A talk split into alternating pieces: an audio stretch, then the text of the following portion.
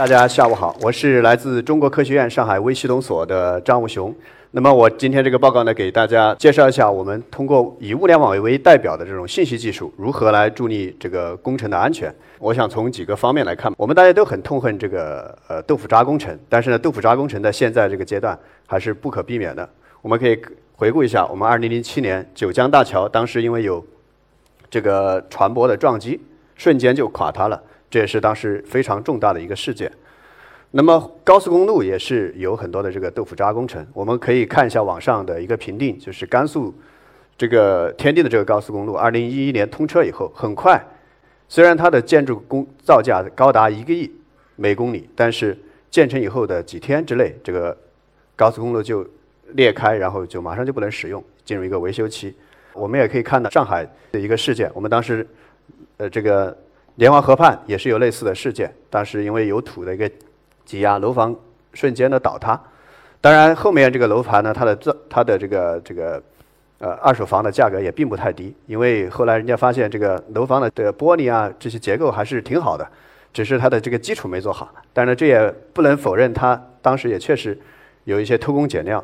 其实作为物联网来讲，它可以从这个一个建筑的源头刚开始建造到它的运行，一直到它的维护，整体来再做一个。对这个建筑进行安全进行一些防护。那么我们可以先看一下什么叫做物联网。这个物联网这个词呢，是二零零九年温总理当时在我们实验室呃的无细分中心去参观考察的时候，我们给温总理提提供的这个架构图。当时温总理就挑了物联网作为现在我们大家知道的物联网这个词。那么虽然说物联网这个词呢，可能跟大家生活上比较陌生，但是我们可以看一下，就是在生活上其实有很多东西已经是物联网了。我们可以看一下，像摩拜单车、o 哦 ofo 的这些单车，这就是物联网的很好的一些应用。现在物联网里面集大成的应用就是这种智能驾驶或者这种汽车，每个汽车里面有几百个这种不同的传感器组成的这个网络，来对车的质量进行监测，车的运行状态进行监测。那么下面这个呢，就是上海现在最在推行的这种共杆，把电线杆、把路灯杆等等就集成在一个系统里头。我们在下面可以给它做充电桩，那么可以给它做 WiFi，然后可以在它基础上做一些这种环境监测，这也是对呃物联网的一个很好的一种应用。那么我们可以回顾一下早期的几个物联网应用。我从右边开始讲，这是二零零九年我们在太湖做的这个蓝藻监测，当时太湖的流域这个水质也是非常的不好。那么后面世博的安防的系统呢，也是当时也是很大的一个单体的物联网系统。我们可以看一下左边这个呢，是我们给这个浦东机场做的这个物联网的系统，从二零零六年到现在十几年还在正常的工作，并且我们已经抓了十几个在里面进要进行破坏的人，但是他还没有进行破坏，主要原因就是我们有这种物联网的系统，对它进行提早期的一些监测，能够提前防范，并且逮到了这些破坏分子。那么回到今天的这个主题，就是讲我们在呃物联网怎么来助力建筑的这个安全。就是我们首先看一下建筑的施工的一个安全，物联网能够做些什么工作？建筑施工里面，我们有几个很重要的，一是建筑的人，怎么能保证合适的，就是有资质的人在做，有在合理的做他能够做的一些事儿。另外一个方面，我们要保证它的这个材料，包括它的工艺，包括它的这个保障措施是否达标。我们呢可以看一下，就是这边的第一个，建筑工地里面有一些这种物联网系统，我们可以实时的监测管理人员是不是在岗，他有电工，他是不是真的是电工在操作带电的一些设备，操作这个塔吊的，是不是也有相应的证书，相应的有一些可以做寻根的一些系统啊，会做一些定位的一些技术。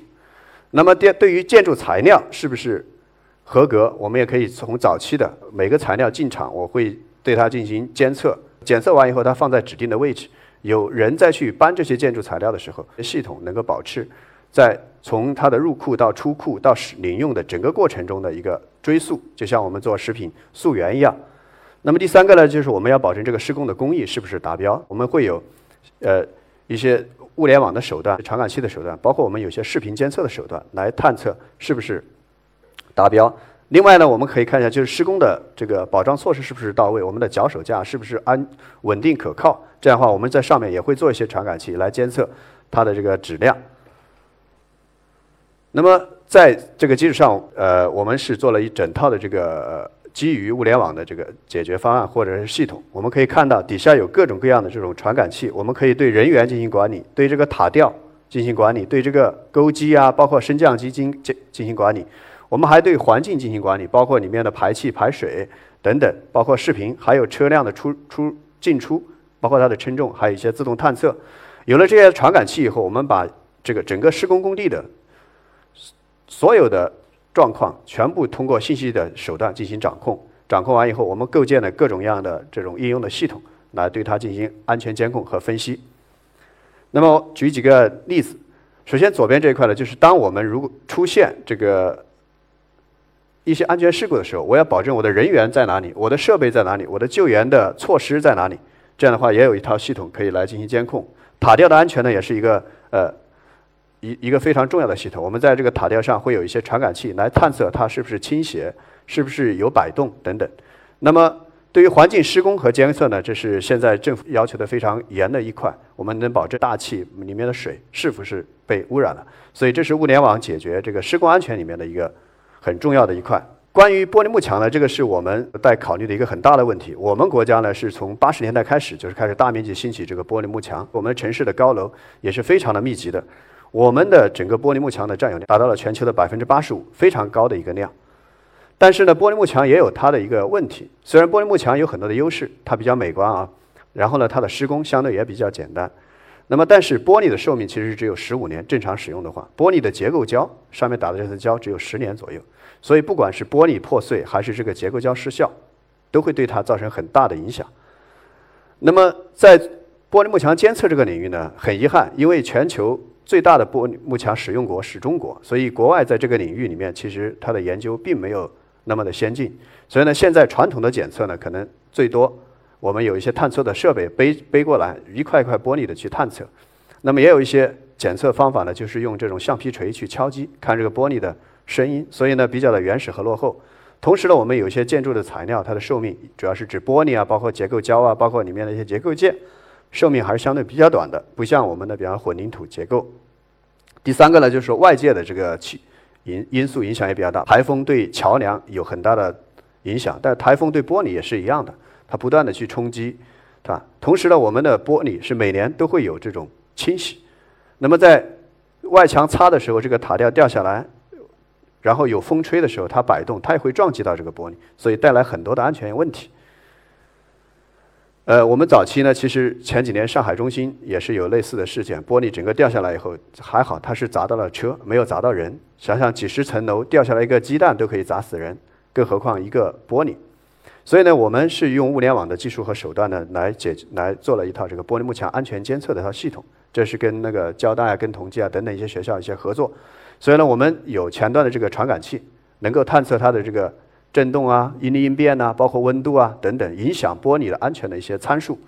那么也有一些这个窄带物联网的一些传输的技术，能够非常便捷的把前端玻璃的一些状态数据采集上来。那么采集上来以后，我们就可以通过这个平台里头会有一些大数据、云计算的一些手手段，包括跟现在比较时髦的人工智能也结合起来了。我们进行了大量的这个数据采集和分析，那么能够提前的预警，告诉建立这个玻璃的幕墙会破碎的一个模型。这样的话呢，我们能够知道这个风险程度到底是多少。第二个问题就是我们到底雷雨天能不能到玻璃幕墙附近？其实呢，按照我们现在的安全标准，玻璃。它相对还是有一定的安全性的，但是上了我们这套系统以后，相信未来会更加的安全。那么回到第三个问题，就是物联网我们怎么来解决？就是在运行过程中的一些安全。左边这张图呢是我们的这个金茂大厦，我们一想到这个建筑的安全，可能首先想到了高楼大厦。其实呢，现在很危险的一些地方就是这些小微场所，包括这种群租房、家庭的一些作坊里头，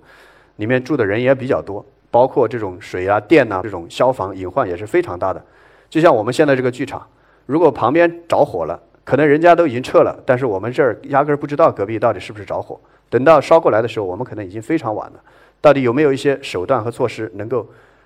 解决，或者说能够给我们提进行一些提示呢？是有的。所以呢，我们呃在运行过程中，我们呃提想了很多种方法，那么针对很多种不同的应用，也做了很多种物联网的系统。那么这个呢是现在也比较热的，叫这个独立式的烟感。传统的烟感呢，可能是由消防局，包括跟喷淋设施是加联系在一起的。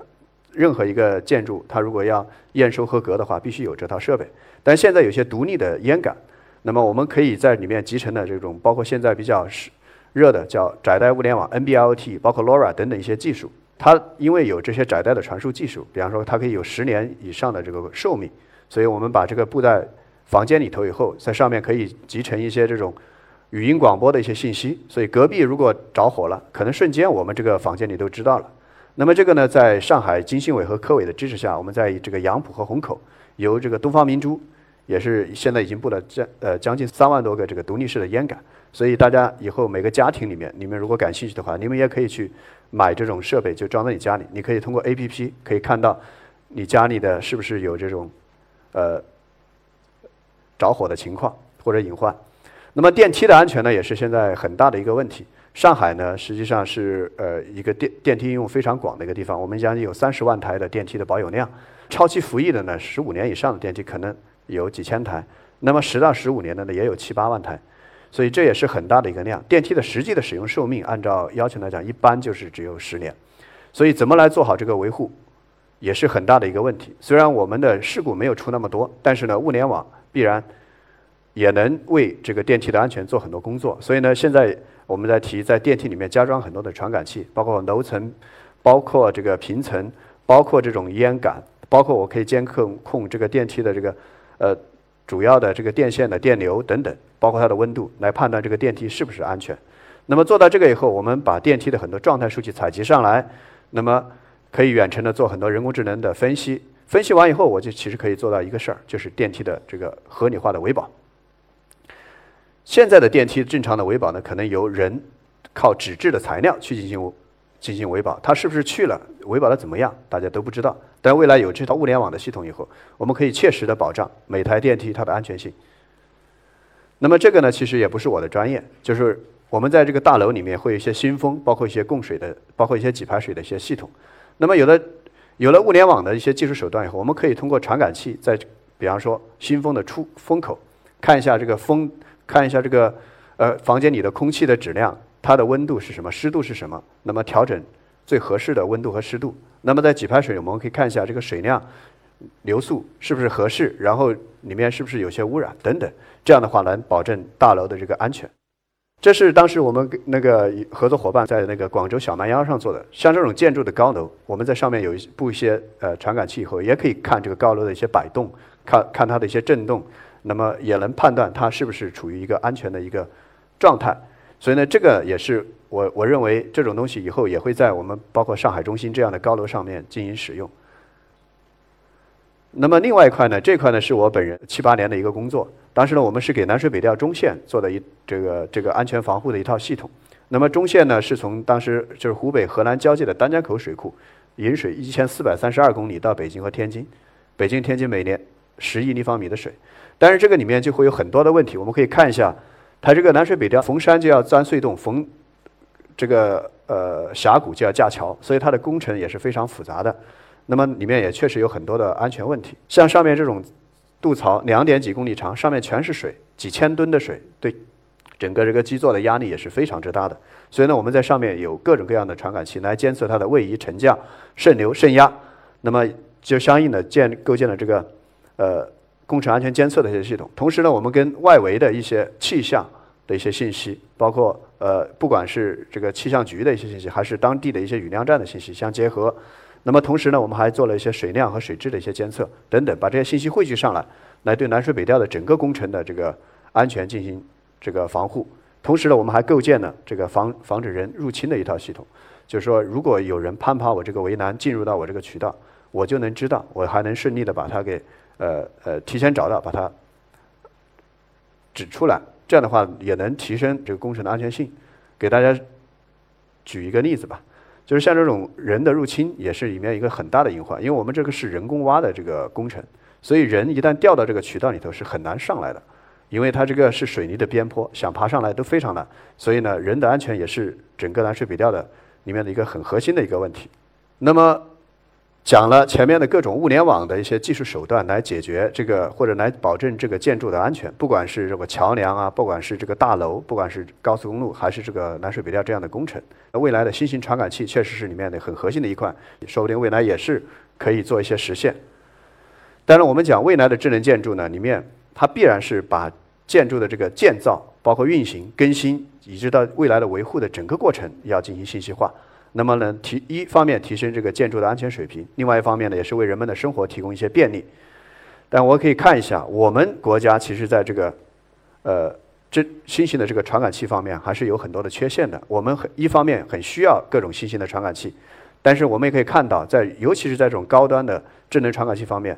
美国、日本和德国他们是比较先进的，占了全球大概百分之七十。我们国家呢，大概只有百分之十左右的。那么同时从生产的角度，两万多种传感器，我们国家大概只有一万多种，